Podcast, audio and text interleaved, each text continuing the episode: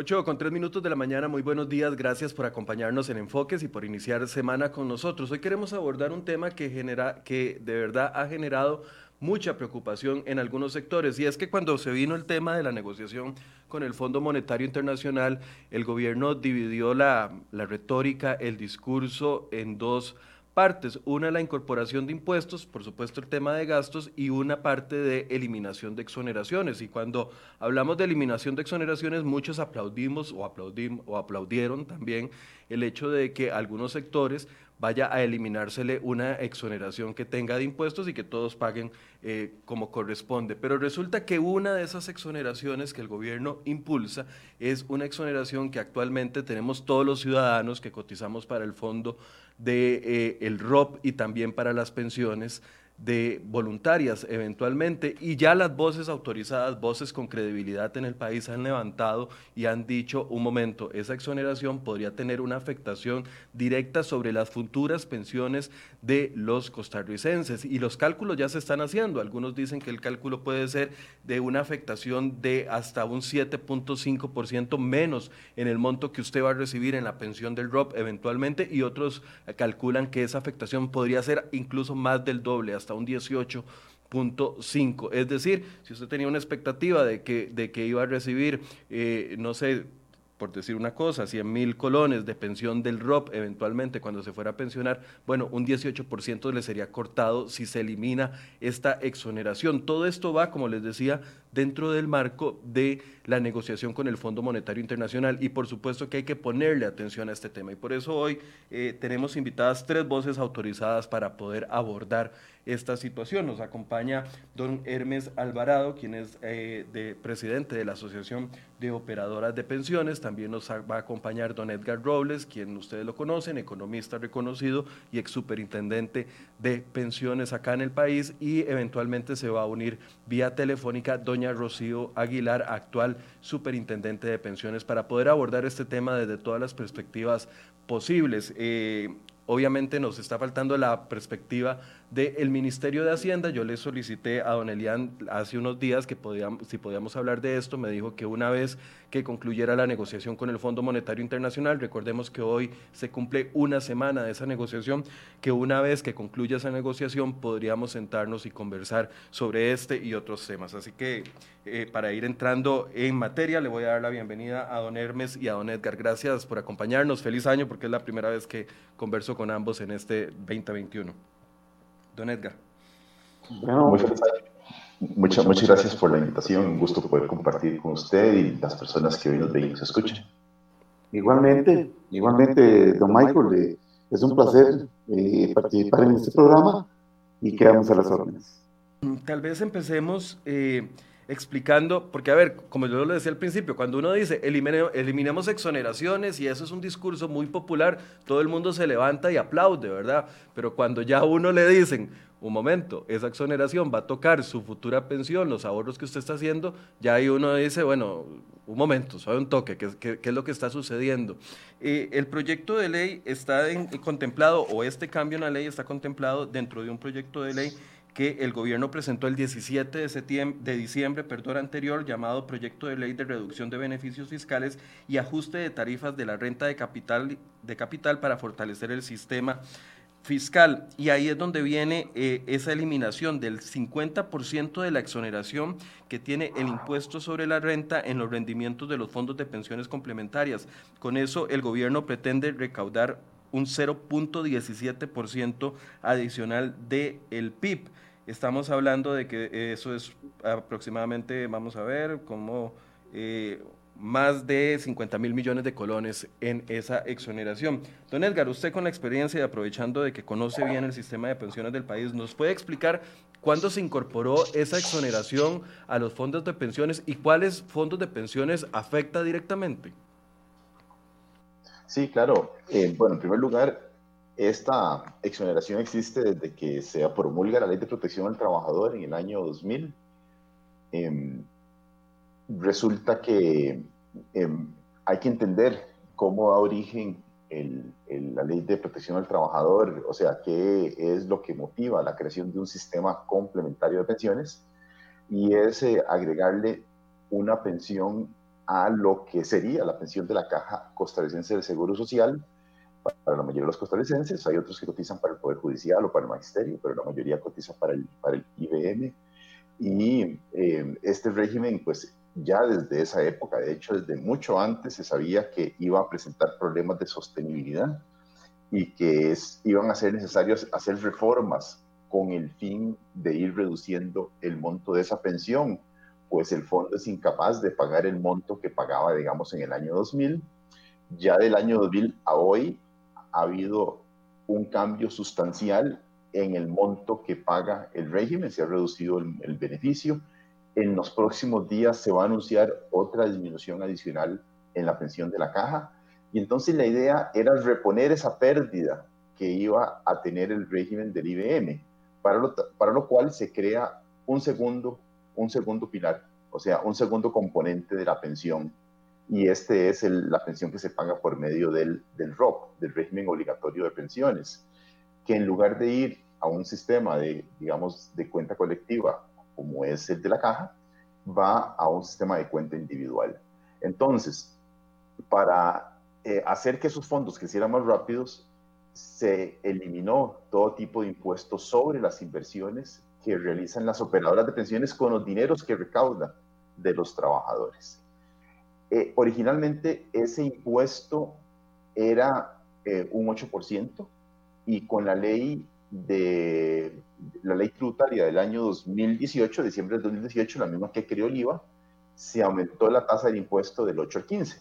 Entonces, hoy las impresiones de las operadoras de pensiones están exentas en, en ese 8%, lo cual también es extensivo a otros regímenes específicos que tienen algunas instituciones públicas, por ejemplo, eh, el fondo del ICE, el fondo del Banco Nacional, el fondo del Banco Costa Rica, el ICT, entre otros más, también estarían exentos y también estarían cayendo dentro de este grupo, dentro de este grupo de fondos. Y eh, según mi interpretación, eh, a mí me parecería que, los fondos que maneja el Magisterio Nacional también estarían sujetos eh, al pago de este, de este impuesto si, si pasa el, proyecto de ley tal y como lo está planteando el, gobierno. Entonces, recordemos que en capitalización individual, eh, la parte más importante de la acumulación de los fondos de pensiones es la rentabilidad, no son los aportes. Obviamente no hay rentabilidad sin aportes, pero del saldo que una persona trabajadora va a acumular después de 40 años de cotización, con las condiciones actuales, el 82% corresponde a rentabilidad y solo, solo 18% los aportes. Entonces, si nosotros empezamos a disminuir esa rentabilidad, en este caso por, por medio de un impuesto, eso va directamente a una reducción de la pensión. Eh, y ese es el objetivo de la exoneración, o sea, tener un capital que sea lo más alto posible para evitar que el trabajador no se vea tan afectado con las reducciones que va a recibir de la pensión de la caja. ¿Por qué razón? Porque la mayoría de las pensiones que paga, que paga la caja del Seguro Social son pensiones mínimas, cerca de la mitad de las pensiones de la caja son pensiones mínimas, y una disminución en ese monto pues llevaría a un porcentaje de la población a caer en pobreza. Creo, que hay, aquí hay que hacer una pausa en, dos puntos que me parecen muy importantes. Uno, eh, entender que es régimen de cuenta individual, porque, a ver, eventualmente se nos ha dicho que como el sistema, como usted bien empezó, el sistema del IBM ha ido reduciendo eh, su rentabilidad a futuro y, su fortaleza, por así decirse, entonces eh, vamos a estar apoyados en el ROP y uno esperaría o nos han dicho que vamos a recibir eventualmente de pensión alrededor de un 40, 50% de lo, del IBM, un 20% del ROP y el resto de un ahorro voluntario. ¿Es así, don Edgar? Creo que se nos desconectó. Sí. ah, bueno, no, se fue el vamos a ver. Eh, sí, sí, aquí sí, Una, una cosita. Eh, la pensión hoy que recibimos de la caja eh, es un poco menor a la que se recibía en el año 2000. Bueno, un poco no, como un 20% menor a la que se recibía en el año 2000. Eh, esa pensión se va a reducir. Hoy la pensión que se recibe de la caja varía de acuerdo al nivel de ingreso de la persona. La persona, digamos, que, que más cotiza, la persona que tiene mayor ingreso, lo que recibe es un 43% por los primeros 20 años de cotización y un 1% adicional por cada año adicional sobre los 20. Entonces, si alguien cotizó 30 años, recibe un 52,5% del salario promedio de los últimos 20 años. Eh, eso es aproximadamente un, un 45% del último salario. En el caso de las personas que más reciben, le suma casi un 10% más, pero a eso se le estaría agregando el componente del régimen obligatorio de pensiones, que en el mejor de los casos, digamos, para la persona que tiene mayor continuidad laboral, puede rondar un 20%. Ese 20% es lo que perdió el trabajador de, que se pensionó, digamos, hoy versus uno, que, uno que se pensionó en el año 2000. Entonces ahí estaríamos como igual, digamos, en ese caso. Pero hacia futuro la caja, la caja va a quitar ese pago adicional de 1% por año trabajado. Entonces solo se va a recibir un 42,5% de los últimos, del salario promedio. Eh, y eso sí va a llevar el monto pagado a la pensión por debajo del 40%. Lo, lo, que quería llegar era lo siguiente, a ver, eventualmente mi pensión, si yo soy una, una persona que además de tener el régimen del IBM y de tener el ROP, tengo una pensión voluntaria, digamos que los apoyos más fuertes que van a complementar esa pensión del IBM va a ser el ROP y la pensión voluntaria, y esos son los que actualmente están exonerados, de esos son los que estamos hablando. Correcto, totalmente. La caja también está exonerada, por cierto, eh, y, debería estarlo. Pero, pero sí, sí, correcto. El, el, el, ROB y la pensión voluntaria tendrían que pagar este impuesto y por lo tanto no solamente se recibirá menos pensión, sino que habrá grupos de personas que ya no van a estar dispuestos a ahorrar bajo esas condiciones y otros serán informales porque ya va a ser menos ventajoso la una pensión. Entonces, lo que yo digo es que esto termina afectando indirectamente también al IBM, porque es un incentivo a la informalidad. Le voy a dar la bienvenida, antes de darle la palabra a don Hermes para una opinión, le voy a dar la bienvenida a doña Rocío Aguilar, eh, actual superintendente de pensiones, que eh, se encuentra vía telefónica con nosotros. Buenos días, doña Rocío, feliz año. Muy buenos días, don Michael. Eh, veo que está don... Está don Hermes Alvarado de la Asociación de Operadoras de Pensiones y don Edgar Robles, ex superintendente. Bueno, un saludo a don Hermes, a don Edgar y a todos los que nos están escuchando. Muchas gracias. Gracias, doña Rocío. Eh, eh, estábamos tratando de hacer un contexto inicial sobre el tema de cuáles son eh, los, los actuales fondos de pensiones que están exonerados y la importancia de que estén exonerados. Desde su perspectiva, bueno, nos explicaba ya don Edgar, don Edgar la estructura que hay actualmente en el tema de pensiones. Desde su perspectiva, ¿cómo analiza el hecho de eliminar esa exoneración en este momento? Sí, creo que tal y como lo hemos confirmado en días anteriores, si bien tenemos claro que corregir el déficit fiscal requiere de más ingresos, de menos gastos y de cómo ir estabilizando la deuda, no consideramos oportuno que esos ingresos adicionales provengan de, de los fondos complementarios de pensión, porque de alguna forma alteraría el equilibrio de diseño bajo el cual fue eh, creado el ROP.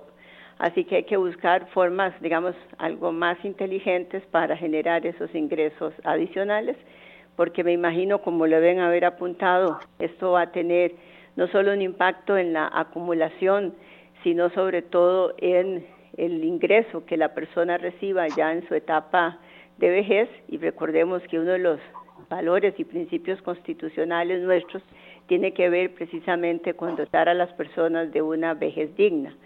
Esa alteración del equilibrio además tiene impactos importantes en el régimen básico, llamemos el que conocemos como el régimen de la caja, la pensión de la caja, porque el diseño inicial del ROP estaba conceptualizado para que la caja tuviera la capacidad de ir bajando sus eh, prestaciones o su tasa de reemplazo, dado el importante problema actuarial que tiene y que se ha profundizado, no solo en los últimos años, a raíz de una mayor tasa de longevidad, una menor eh, tasa, de nacimiento, cambios importantes en la estructura de, las, eh, del mercado eh, laboral y sobre todo un aumento constante en la, en la contribución, lo que ha incrementado la informalidad.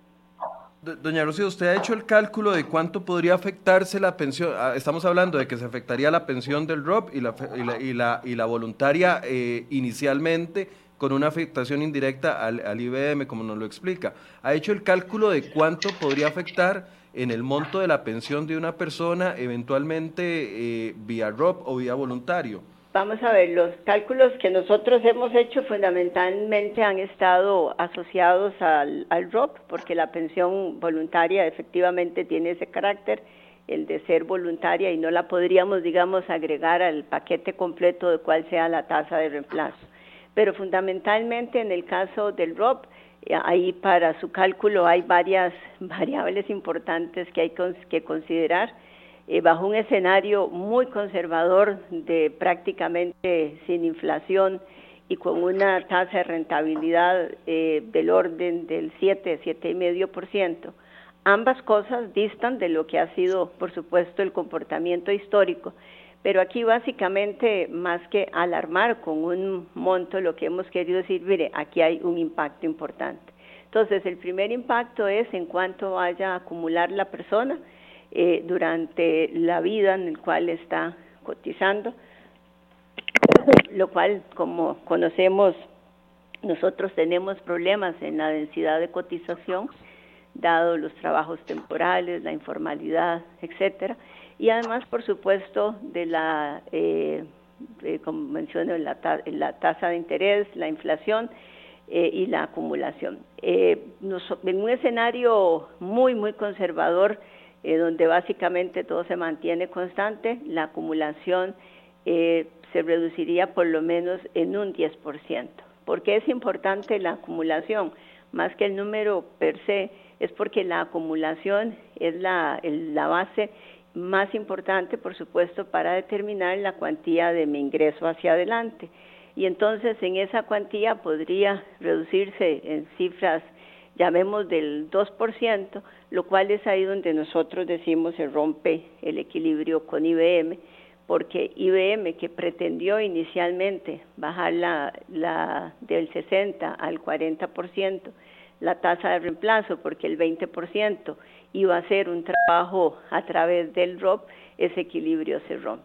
Por supuesto que además tiene otro impacto eh, realmente para el propio Ministerio de Hacienda, cuyo cuya importancia de los fondos de pensión en los últimos años se, ha visto realmente cada vez mayor eh, y evidentemente o impactará el costo de los recursos para Hacienda o impactará la cantidad disponible para Hacienda para poder eh, sufragar las fuertes necesidades de financiamiento. Eh, obviamente uno no, quiere generar alarma, solo que uno quiere generar alerta de que si se va a hacer el cambio, todos tenemos que estar informados de que nos afecta directamente. Cuando usted habla de acumulación, ¿a qué se refiere? Perdón, es que no, no desconozco usted el, sabe que todos los meses de mi salario y más el aporte del patrono, eh, a mí me, digamos, se va acumulando un ahorro. Ese ahorro mensual se convierte, se viene de esos aportes y de los rendimientos que se obtienen porque las operadoras evidentemente todos esos aportes los tienen invertidos. Al final de mi vida laboral, esos aportes más los rendimientos es el, los fondos que yo he acumulado, el activo que tengo, el ahorro que tengo, digamos, para ponerlo en términos de, de cuánto ahorré a lo largo de mi vida laboral. La cuantía de ese ahorro, ¿verdad? Si es entre mayor sea ese ahorro, por supuesto, permitirá que mi ingreso mensual hacia adelante para la pensión pues sea más alto que si el ahorro se lo ha comido en el, en el camino eh, menores rendimientos o se lo ha comido impuestos como los que en este momento se están eh, pretendiendo eh, agregar ahí a esa acumulación, ¿usted cree que el impacto, bueno, usted cree, no, SUPEM analiza y, dice que podría ser un 10% sobre lo que yo tengo ahorrado en esa acumulación? Es la cifra más conservadora porque hay dos variables que no altera. Uno, ni, la, ni la inflación, digamos, asumiendo que no hay inflación y usando rendimientos más bajos. O sea, si uno efectivamente usara las, las, los rendimientos históricos y los niveles de inflación, pues evidentemente ese 10% va a ser muchísimo mayor. Edgar, eh, antes de darle la palabra a don Hermes, usted había hecho también un cálculo. ¿Cómo, anda su cálculo? Sí, eh, vamos a ver, hay, hay, dos, hay dos elementos que son importantes acá. El que ya mencionó doña Rocío, es inflación y rentabilidad. Y eh, hay una afectación que debería ser más importante, y es que no es, no es tan relevante el saldo que yo acumulo, sino la pensión que me va a pagar. ¿Por qué digo esto? Porque em, el dinero que se acumula para la pensión sigue generando rentabilidades después de que la persona se retira. Recuerden que el ROP es un, fondo, un fondo hecho para recibir un pago mensual después de que uno se retire. Y ese dinero se va agotando en el tiempo después del momento de la pensión. Entonces, mientras se va agotando, va generando también rentabilidades, la cual también se ve afectada por este impuesto que se establece. Entonces, eh, bajo las condiciones actuales, que es una tasa de inflación de 2% y una tasa de rentabilidad que roza el, el 8.7% por, por año, la afectación sobre el saldo sería un 14.4% y la afectación sobre la pensión sería un 18.4%. Esto cambiaría con la inflación. ¿Y por qué digo que cambia con la inflación? Porque el mundo eh, va a estar saliendo poco a poco de las tasas de inflación más bajas por, la, por el tema de la pandemia. Ha habido mucha expansión monetaria en todos los lugares, incluyendo Costa Rica, y es muy probable que la inflación repunte. Entonces, si yo aumento la tasa de inflación del 2 al 5%, que está dentro de lo que es razonable, la pensión ya se reduciría un 23% eh, con, con este impuesto. Si la inflación fuera 10%, se reduce casi un 30%, y así sucesivamente. Entonces, es un impuesto que en realidad está mal diseñado para lo que sería un, proceso de acumulación de recursos, porque el impuesto va sobre la tasa nominal. Eso quiere decir que el gobierno estaría cobrando impuestos sobre la pérdida de, los fondos por, por, por, causa de la inflación. O sea, cuando a mí me cobran un impuesto sobre la tasa de interés nominal, que incluye la parte real y la parte de inflación, me está cobrando impuestos sobre una parte que es una compensación por la pérdida en el valor del dinero en el tiempo. Eh, y yo digo que eso es, eso más grave aún, porque hay un conflicto de intereses, pues es el mismo gobierno, Banco Central, que termina determinando la política monetaria para fijar la inflación. Entonces, en un futuro, si tenemos un gobierno con severos problemas eh, financieros, podría suceder que eh, el Banco Central financie directamente a este gobierno mediante impresión de dinero y es una forma de ordeñar más fuertemente los fondos de pensiones, o sea, con este impuesto que se quiere establecer. Entonces, para contestar eh, concretamente su pregunta, bajo las condiciones actuales la, la, pensión se afecta un poco más del 18% y si la inflación llega a un 5%, se afectaría un 23% del monto de pensión. Ok, voy a darle la palabra a don Hermes para que nos haga un, un primer acercamiento desde la posición de la Asociación de, de, Operadoras de Pensiones, porque yo he escuchado incluso personas que dicen, está bien, eliminen la exoneración, que, ¿por qué los fondos de pensiones tienen que estar exonerados? Cuando uno va y analiza los datos que ustedes nos están dando, bueno, los que estamos exonerados somos los que estamos aportando esos fondos de pensiones, ¿o me equivoco? Don Hermes. Eh, sí, bueno, efectivamente, eh, yo, yo creo como como unir las dos ideas, las, dos posiciones que nos han presentado tanto doña Rocío como don Edgar y, resumirlas eh, con algunos números que ya tangencialmente se han tocado acá, pero que nos sirven eh, de, claridad para, para conocer por qué las operadoras nos estamos oponiendo técnicamente a, a esta disminución del beneficio fiscal. Vamos a ver. El principal componente, como lo mencionaban eh, tanto doña Rocío como don, Edgar, el principal componente, eh, o hay dos componentes, más bien, hay dos componentes en la acumulación de la futura pensión de los afiliados en un esquema de ahorro individual, es lo que administramos las operadoras. En primer lugar, el aporte. Y en segundo lugar, los rendimientos. Puede repetir, es que tuvimos un ruido ahí, no le escuchamos el primer componente. Sí, el primer componente son los aportes que se realizan mensualmente por parte de los, de los eh, afiliados. Y el segundo componente es, bueno, ¿qué hacemos las operadoras con esos aportes? Bueno, le sacamos rentabilidad, lo invertimos en títulos valores para aumentar la riqueza en este periodo de acumulación. Y es que aquí, muy, eh, a manera de, de un ABC de, cómo funciona un esquema de capitalización individual, hay que decir que eh, los afiliados se, se, se, enfrentan a dos periodos. Un periodo de acumulación de riqueza, que es en el que estamos la mayoría, donde todos aportamos, las operadoras eh, eh, gestionamos esos eh, recursos, los invertimos en títulos valores, obtenemos rentabilidad que le, le pagamos a, a, los afiliados y llegará un momento en que ese afiliado, bueno, va a disfrutar de lo que acumuló. En ese periodo de desacumulación es cuando el afiliado ya goza de la pensión mensual. Y porque es claro dejar eh, estos dos periodos que son diferentes, el de acumulación y el de desacumulación, porque en el tanto eh, se disminuya eh, este beneficio fiscal, pasándolo del 15 al 7,5%, que es lo que pretende eh, esta propuesta, en ese tanto también se disminuye los dos componentes, insisto, tanto lo que va a acumular de riqueza el afiliado como la pensión que posteriormente va a gozar en forma mensual.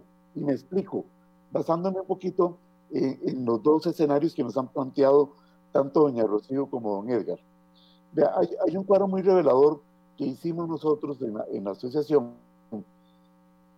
eh, eh, con cuatro, si una persona ahorra durante 10 años, sea para pensión, sea a un ahorro personal, lo que sea, al, reducirse, al, imponerse, perdón, este, esta extensión eh, fiscal, a ver, partiendo cuatro supuestos, perdón, que el salario real crece apenas un 1% por año, que la inflación se va a mantener en ese plazo al 2%.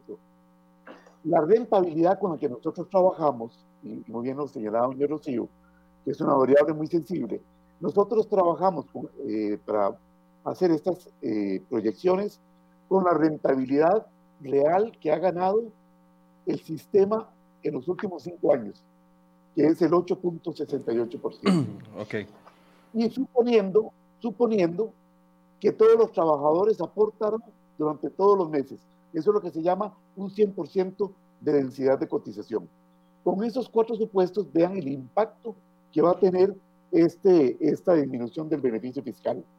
Si la persona, una vez que entre esta modificación, ahorra 10 años posterior a esa modificación, el saldo del ROP se le va a ver disminuido en un 5,5%. Y lo que va a retirar de pensión mensualmente va, va a disminuirse en un 10%.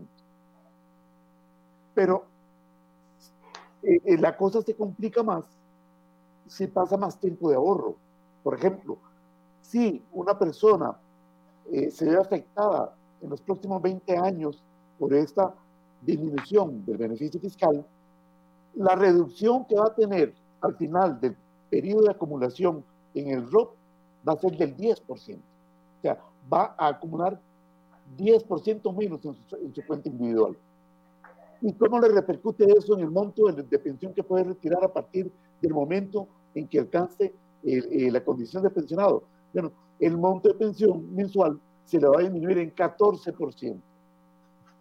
Y si seguimos a 30 años, la reducción del saldo del ROP va a, a ser del 13% y el monto de pensión se disminuye un 17%. Aquí quiero hacerles una pregunta a los tres. No, no es un despropósito en el sentido de que, a ver, nos han vendido la idea. Por ejemplo, yo que soy un trabajador que empecé a cotizar ya con el nuevo régimen de, de el ROP y que llevo ya 20 años cotizando para ese régimen, yo no tengo seguridad jurídica entonces de lo que me van a otorgar eventualmente, porque las reglas pueden cambiar en cualquier momento con, un, con una ley como la que se está impulsando. Pero además de eso, eh, se, está, se, está, incumpliendo el propósito que tenía, que era que la pensión del ROP fuera un soporte para la pensión del IBM que, ha venido en retroceso. O sea, eh, los ciudadanos estamos quedando con los brazos cruzados, ¿no? Eh, tal vez yo, yo haría una, tal vez mi comentario sería, porque en realidad uno no podría afirmar que las reglas eh, jurídicas no pueden modificarse, ¿verdad? Eso sería, eh, pueden, pueden así variar hacia adelante. Eh, pero creo que lo importante es que en este caso en particular, la relación entre el costo para la sociedad y el beneficio es totalmente negativa.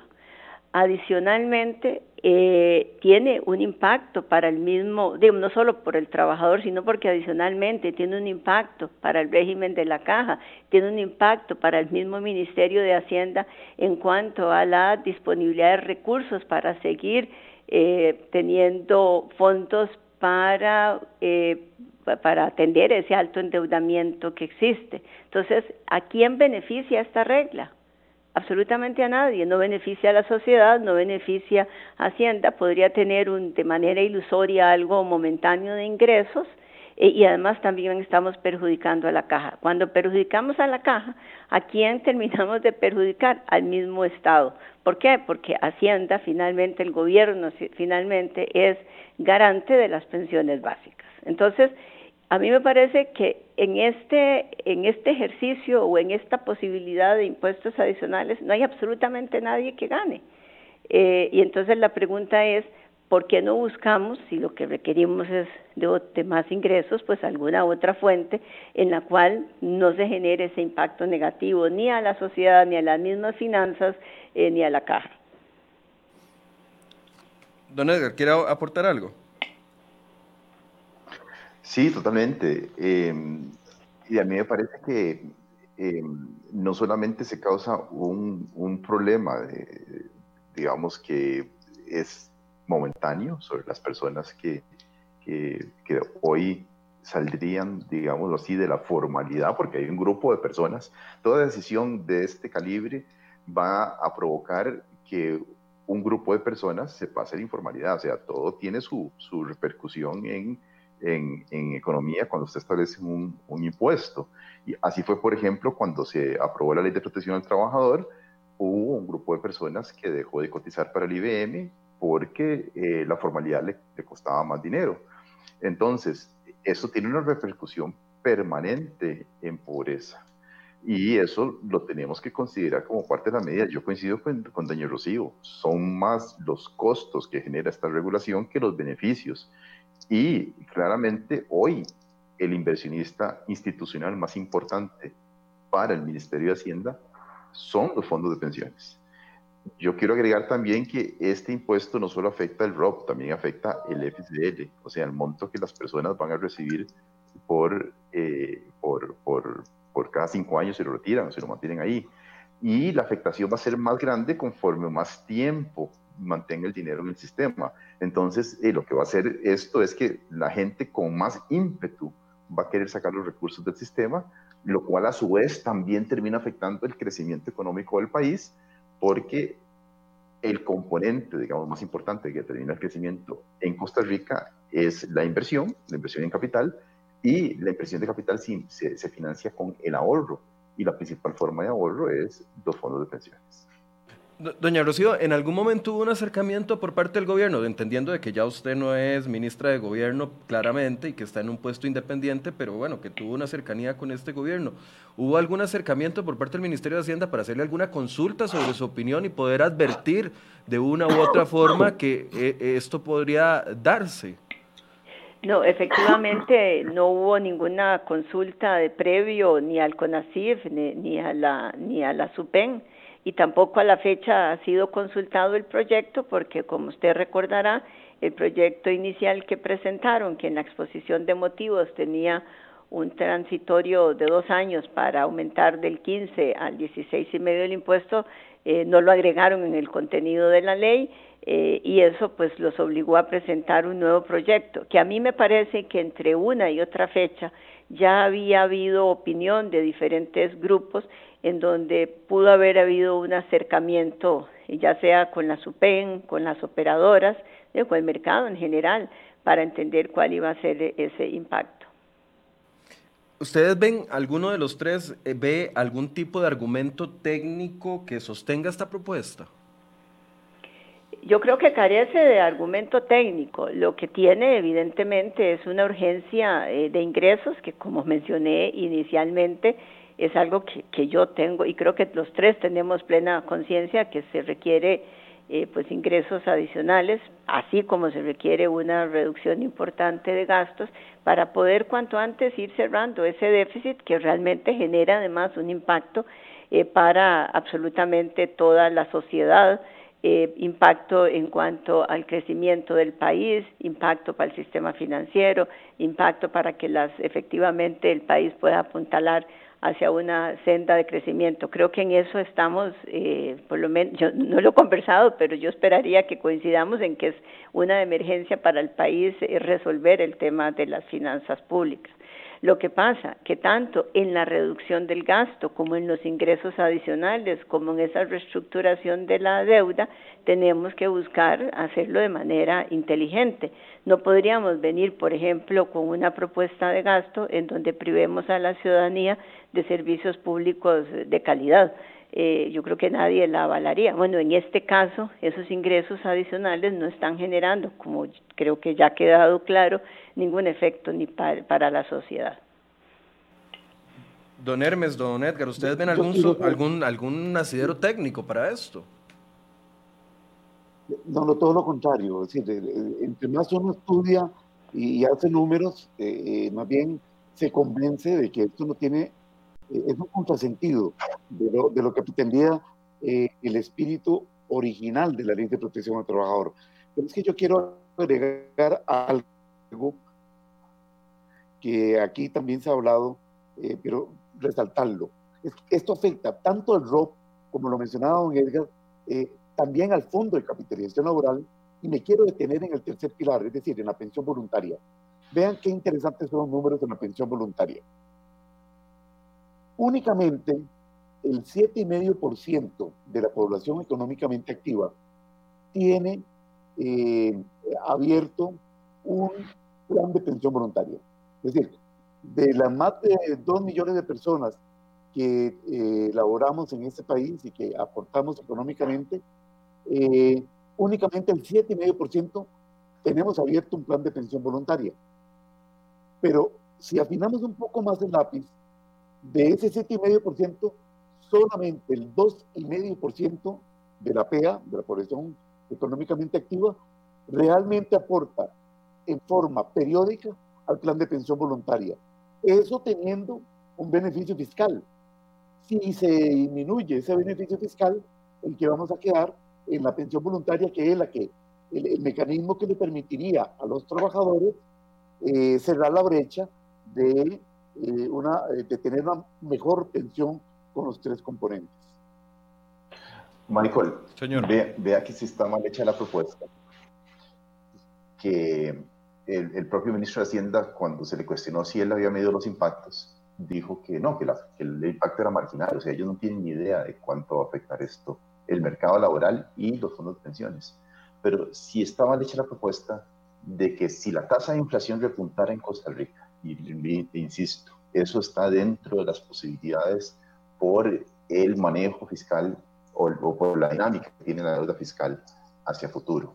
Si la inflación repuntara en Costa Rica, eh, potencialmente este impuesto puede acabar con toda la rentabilidad real de los fondos de pensiones. ¿Qué quiere decir eso? Eso quiere decir que en valores reales, o sea, en poder de compra, lo que yo recibo de vuelta podría ser inferior a las aportaciones que realicé entonces, ¿para qué sistema de pensiones? O sea, estaríamos como eh, castigando el ahorro para que la persona reciba menos dinero del que puso. O sea, eso no tiene sentido.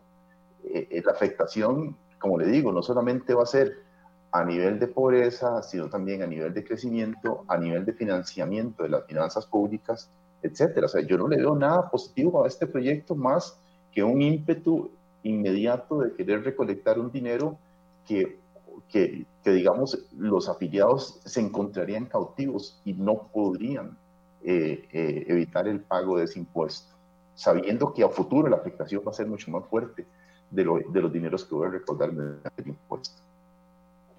Doña Rocío, yo sé que está ocupada. ¿Quiere hacer una conclusión usted?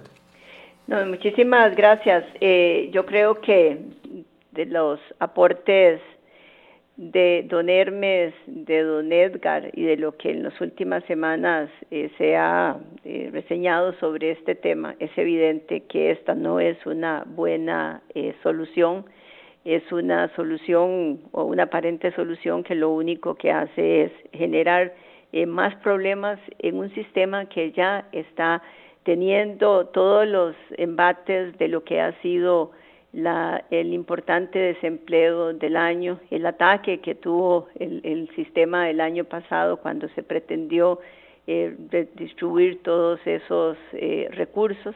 Tenemos realmente una población eh, que, no ha podido contribuir mes a mes en todos los casos a un fondo de estos y me parece que lejos de estar destruyendo uno de los programas más importantes de carácter, yo diría, social de, de este de esta, desde el año 20 para acá, lo que deberíamos estar es viendo a ver cómo fortalecemos, cómo fortalecemos el ROP, cómo fortalecemos el Fondo de Capitalización Laboral, cómo resolvemos los importantes problemas que tiene el sistema eh, nacional de pensiones de Costa Rica, cómo generamos realmente recursos para poderle otorgar pensiones a las personas que llegaron a su etapa de vejez y que no van a tener acceso a ningún recurso y como bien se ha apuntado, es precisamente ahí donde se acumula la mayor parte de la pobreza del país. Ustedes van a, eh, como SUPEM, como superintendente de pensiones, van a esperar a que llegue la consulta SUPEM para poder hacer algún tipo de descargo oficial grande ante los diputados cuando ya este proyecto esté en gestión o, planean hacer algo antes? Bueno, básicamente yo diría que los proyectos van a existir en el tanto lleguen a, a, ser analizados en una comisión, consultados y finalmente aprobados. En el momento en que oficialmente lo consulten a la superintendencia, oficialmente daremos la respuesta, pero creo, creo que tanto el gremio de las operadoras eh, como la propia superintendencia y algunos otros especialistas como don Edgar y algunas otras personas han venido alertando de que esto no tiene sentido. Los señores diputados eh, también han externado su opinión sobre el particular y hasta donde yo lo pude entender, mayoritariamente hay una reacción negativa hacia este impuesto. Bien, gracias. Era doña Rocío Aguilar, superintendente de pensiones, que eh, nos acompañaba unos, unos minutos acá en el programa. Gracias, doña Rocío. Gusto saludarlos. Muchas gracias a ustedes. Gracias. Don Edgar y, y, y don Hermes, yo quisiera, a ver, poner énfasis en el tema social y en el tema de lo que esconde detrás y de lo delicado que es que un país se meta a modificar eh, términos en, o normas en términos de pensiones, porque hemos visto que otras democracias han soportado muchas cosas, pero en el momento en que se tocan las pensiones, las democracias ahí se tambalean horriblemente, casos de, de, de algunos países sudamericanos. E, este paso en falso, tan improvisado, como ustedes lo señalan, sin asidero de ningún tipo en tema técnico, eh, ¿cómo, lo analiza, don Edgar? Es, una chambonada, es, eh, no sé. Bueno, yo creo que lo que refleja es una voracidad fiscal del gobierno. O sea, el, trasfondo de esto es que eh, lo único que hemos oído eh, contundente en relación con la propuesta con el Fondo Monetario Internacional es, la creación de más impuestos, en lugar de enfocarse en lo que es la reducción de gasto. Eh, yo incluso en un artículo publicado hoy en, en, en La Nación, pues lanzo la idea de que una forma en la cual se pueden controlar los gastos lo cual ineludiblemente implica reducción de empleados públicos, eh, se puede hacer de forma ordenada simplemente congelando toda plaza que quede vacante en el, en el, en el, Estado. Más o menos el 1% de la población se pensiona en Costa Rica todos los años, otro tanto igual o mayor renuncia a sus puestos si nosotros congeláramos esos puestos. Eh, en un lapso de cinco años, el gobierno ahorraría por lo menos 10% en gasto de salarios y eso sería la propuesta de mayor impacto que habría sobre el ajuste fiscal sin tener que tocar impuestos. Entonces, eh, a mí me parece que el gobierno está desesperado por, por eh, aprobar impuestos, hace, hace las propuestas sin ningún contenido lógico ni ningún contenido técnico. Vean que cuando el gobierno presenta, por ejemplo, el impuesto a transacciones financieras, hace los cálculos detrás de una servilleta, o sea, no se, no se imagina de que esto va a impactar el mercado el mercado de, de, valores eh, a tal punto que haría imposible que se recaudara impuestos. Em, cuando hace la propuesta de impuesto al, impuesto territorial, o sea, duplicar los impuestos que se, que se cobra sobre las, sobre las propiedades, no se imagina que esto va a aumentar la morosidad y que en muchas municipalidades ya se ha visto incrementada por el tema de la pandemia. Eh, y ahora, ¿qué hace? Esta estimación, eh, o que no hace más bien, esta estimación sobre el efecto del impuesto a los fondos de pensiones, eh, tampoco, tampoco piensa que esto va a afectar el IBM, que va a afectar la acumulación, que va a afectar el crecimiento. Entonces, las propuestas que se lanzan en materia de impuestos deberían tener un componente técnico que a mí me digan si son o no son convenientes. O sea, esto no pasa la mínima prueba de eh, idoneidad para, para eh, en, materia, en materia tributaria. Entonces, al final lo que tenemos es un gran desorden dentro de las propuestas que lanza el gobierno. Esto, esto surge de alguna lluvia de ideas eh, sin que tenga mayor contenido técnico y lejos de pensar en la parte de reducción de gastos y en, el tema de reactivación, que ya ni siquiera es un tema, ya nadie habla de reactivación porque ya todo el mundo perdió, el, perdió la esperanza de que... Esperanza de que haya reactivación, en algún momento, correcto. Eh, o sea, ya eso ni, se habla en el gobierno, o sea, el plan de reactivación es algo que pasó a quinto plano. Entonces, en este caso, eh, hay que ser claro, sin reactivación no, no, hay, no hay impuesto que vaya a alcanzar. Costa Rica lo que necesita es generar empleos. Y esa generación de empleos va a promover el crecimiento económico y el crecimiento económico va a promover, eh, va a promover eh, mayor recaudación de impuestos. Pero no es al revés, no es recaudando los impuestos como yo voy a promover el crecimiento económico, sino todo lo contrario. O sea, realmente lo que tiene el gobierno es una desesperación para ver cómo hace para, para, para, aprobar, para aprobar más impuestos. ¿Usted participó Lo está haciendo mal porque en este caso particular se está pegando un balazo en el pie. Usted participó en las mesas de diálogo. ¿Este tema se conversó en las mesas de diálogo? No, ese es parte de, de los problemas. Si hay algo que se concordó en las mesas de diálogo es que no se querían más impuestos. Eh, y, y, y, todo lo contrario, lo primero que hace el gobierno es salir a anunciar cuáles son los nuevos impuestos. O sea, la propuesta que se está lanzando el Fondo Monetario Internacional nuevamente está cargada en temas específicos de impuestos. Eh, Hermes, ¿hay algún acercamiento, hubo un acercamiento previo con la elaboración de este proyecto de ley eh, hacia ustedes? Ustedes hicieron una advertencia previa, el Ministerio de Hacienda les dijo, mire, estamos planificando esto y esto y esto, eliminar esa exoneración, esto cómo afecta a los fondos de pensiones, cuál es la posición de ustedes. Digo, ¿algún tipo de consenso o acercamiento previo antes de, de lanzar la idea al aire? Ni a nivel de la asociación y, conversando con mis colegas de las operadoras, ni a nivel de cada una de las operadoras fuimos eh, consultados sobre las, entre comillas, posibles bondades que, tuviera esta modificación. De manera que eh, categóricamente le puedo decir que, que, no hubo ningún acercamiento previo eh, y, y, más bien nos vimos realmente sorprendidos eh, eh, con la presentación de esta disminución de la extensión. ¿Y por qué sorprendidos? Porque es un castigo injusto para los trabajadores que permanecen dentro del mercado laboral formal.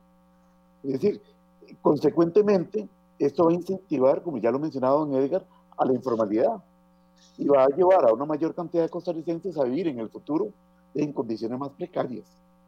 Eh, pero además, de hecho interesante, afecta la velocidad con la que va a crecer el saldo administrado por las operadoras, repito, no solo el ROP, es el ROP, el FCL, la pensión voluntaria. Y esto reducirá la cantidad de recursos disponibles para la inversión. ¿Y, y, quién se va a ver afectado directamente? Del principal emisor de títulos en Costa Rica, que es precisamente el Ministerio de Hacienda, un agravante, don Michael y, tal vez eh, don Edgar eh, pueda ampliar en este tema. Esto va al final, si se mantiene la posición, a incentivar a que las operadoras de pensiones, de acuerdo con una política de inversión, con una estrategia bien definida, eh, con un asset allocation, con una, eh, niveles diferentes de apetito por riesgo, de que esto termine incentivando la inversión en el exterior en el mercado internacional. ¿Por qué? Porque allí no hay, no existe ese gravamen. Y entonces lo que pretendía ser algo bondadoso termina siendo totalmente perjudicial, inclusive para el país, ¿verdad? Uno debería eh, centrarse eh, en, buscar eh, cómo crear instrumentos que desarrollen el país. Vea, este mercado ya se quedó pequeñito para las inversiones que podemos hacer las operadoras de pensiones. Entonces deberíamos sentarnos, gobierno, sector privado, los actores del mercado financiero, a crear títulos valores, diseñar emisiones que realmente financie la obra pública, que desarrolle el país y que esos recursos queden en Costa Rica. Don Edgar, ¿quiere apuntar algo sobre este punto que dice don eh, Hermes? Sí, sí, ah, bueno, sí, claro, en realidad es sorprendente que, ya yo esté fuera, digamos, de las partes, de las partes eh, vinculantes, digamos, con, con el, manejo o supervisión de los fondos, pero es, es impresionante que el gobierno un acercamiento hacia los sectores que, que, se van a ver más afectados. Obviamente la SUPEN y el CONACIF eh, de son, son entes que antes de lanzar una propuesta eh, se les tiene que acercar porque son de los componentes más técnicos que saben cómo se va a afectar el sector. O sea, uno no puede salir simplemente eh, a, proponer un impuesto sin, sin conversar con las personas que están en el día a día en esto. Y, y, más la SUPEN, que, que es parte del Estado, que, que, las operadoras, uno, uno y el CONACIF. Uno debería esperar que el gobierno se acerque a ellos y diga, mire, queremos ver cuál es la mejor forma de establecer este impuesto, si es viable, si se va a recaudar, si va a afectar qué cosas, porque al final de cuentas, las propuestas de impuestos hay que verlas en toda su dimensión, no solamente con un afán inmediato de recaudar dineros. Este impuesto en particular no solamente castiga a las personas que hoy están consumiendo, sino que está hipotecando el futuro de la pensión de todos los trabajadores. O sea, es un impuesto demasiado importante sobre la vida de las personas que no puede ser lanzado tan a la ligera. Nos preguntan si en algún momento cuando se creó la exoneración estaba planteada con un plazo específico. No, no. Eh, eh, eh, era darle continuidad a lo que había nacido con la misma ley de protección al trabajador, de, que gozaran de ese beneficio fiscal para incentivar el ahorro con el único objetivo de una pensión. Ok. Don Edgar, ¿hay algún punto más que quiera agregar de, de, este proyecto de ley? Sí, sí, sí. Yo sí quiero dejar claro de que, de que en este tema eh, hay, que, eh, hay que involucrar también a otros fondos de pensiones, no solamente los que manejan el Europa los fondos de los bancos se afectan, lo del fondo de instituciones como el ICE se afecta. Em, para, para mi criterio, el fondo del Poder Judicial y, la Caja del Seguro Social se afecta indirectamente porque genera más informalidad y eso, eso lo lleva a sufrir hacia futuro. Entonces, em, es, es un tema al cual no hay que perder la vista. Hay que tener mucho cuidado para evitar que este impuesto pase. Y no es por evitar que los impuestos no sucedan. O sea, es porque este en particular es el impuesto más dañino de los que se ha planteado entre todas las propuestas que ha anunciado el gobierno. Esto me lleva a pensar, eh, muchos han tenido la, la teoría de que el gobierno ha presentado algunos proyectos o algunos impuestos con el fin de que la sociedad lo rechace y eventualmente entonces pasar algún impuesto más fácil como, y, más, y más progresivo, como el tema del IVA, por ejemplo, la canasta básica, etcétera, etcétera. Esto viene a alimentarlo, porque claramente si tocara, la, si tocara por ejemplo, el fondo de pensión del Poder Judicial, inmediatamente sabemos de que va a tener que llevar una consulta a ver si afecta la, autonomía del Poder Judicial y ya iba a requerir una cantidad mayor de votos eh, en la Asamblea Legislativa, por ejemplo. O sea, le complica el panorama. Sí, sí yo no creo, yo no creo que, que, que, afecte, digamos, esa parte que usted indica, o sea, de que afecte el funcionamiento del Poder Judicial para, para que se ponga, porque es un impuesto al final y al, y cabo es, es parte del, de materia impositiva, pero, pero sí, sí, es, sí es un tema al cual hay que, hay que, hay que preocuparse. Y eh, y, sobre todo, o sea, que, que, se hagan estudios técnicos. O sea, las, propuestas no pueden ser lanzadas tan en, el aire. O sea, eso, eso es, mucha responsabilidad, es mucha la irresponsabilidad de lanzar propuestas al aire. Eh, y, en este caso, como le digo, tiene una afectación que se va a extender de, por, por el resto de los días de las personas, mientras trabajen y mientras no trabajen. Una conclusión. Sí, si me permite, don Michael, este, vean, nosotros debemos de, de capitalizar las mm, muy buenas experiencias que tuvimos cuando fuimos invitados como, como parte técnica en, en la modificación eh, a, a, la entrega, a la incorporación de dos nuevas causales del Fondo de Capitalización Laboral que trabajamos junto con los diputados y la Superintendencia de Pensiones en marzo pasado. De igual forma, trabajamos en esas eh, con diputados y con la Superintendencia de Pensiones para modificar la, la ley de protección al trabajador eh, y, y, y, fortalecer el ROP, evitando los paseos y demás. Eh, entonces, ¿cuál es el mensaje que yo quisiera dar finalmente?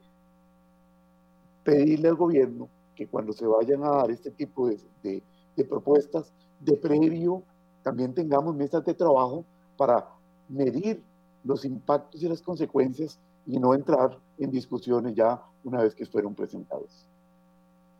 Me parece, y lo, y lo he venido diciendo con todos los demás otros eh, proyectos de ley, me, me, parece increíble que se esté negociando eso en una mesa en este momento con el Fondo Monetario Internacional, cuando ni siquiera hay consensos políticos por un lado, pero tampoco, lo más grave, el respaldo técnico para las propuestas que se están haciendo.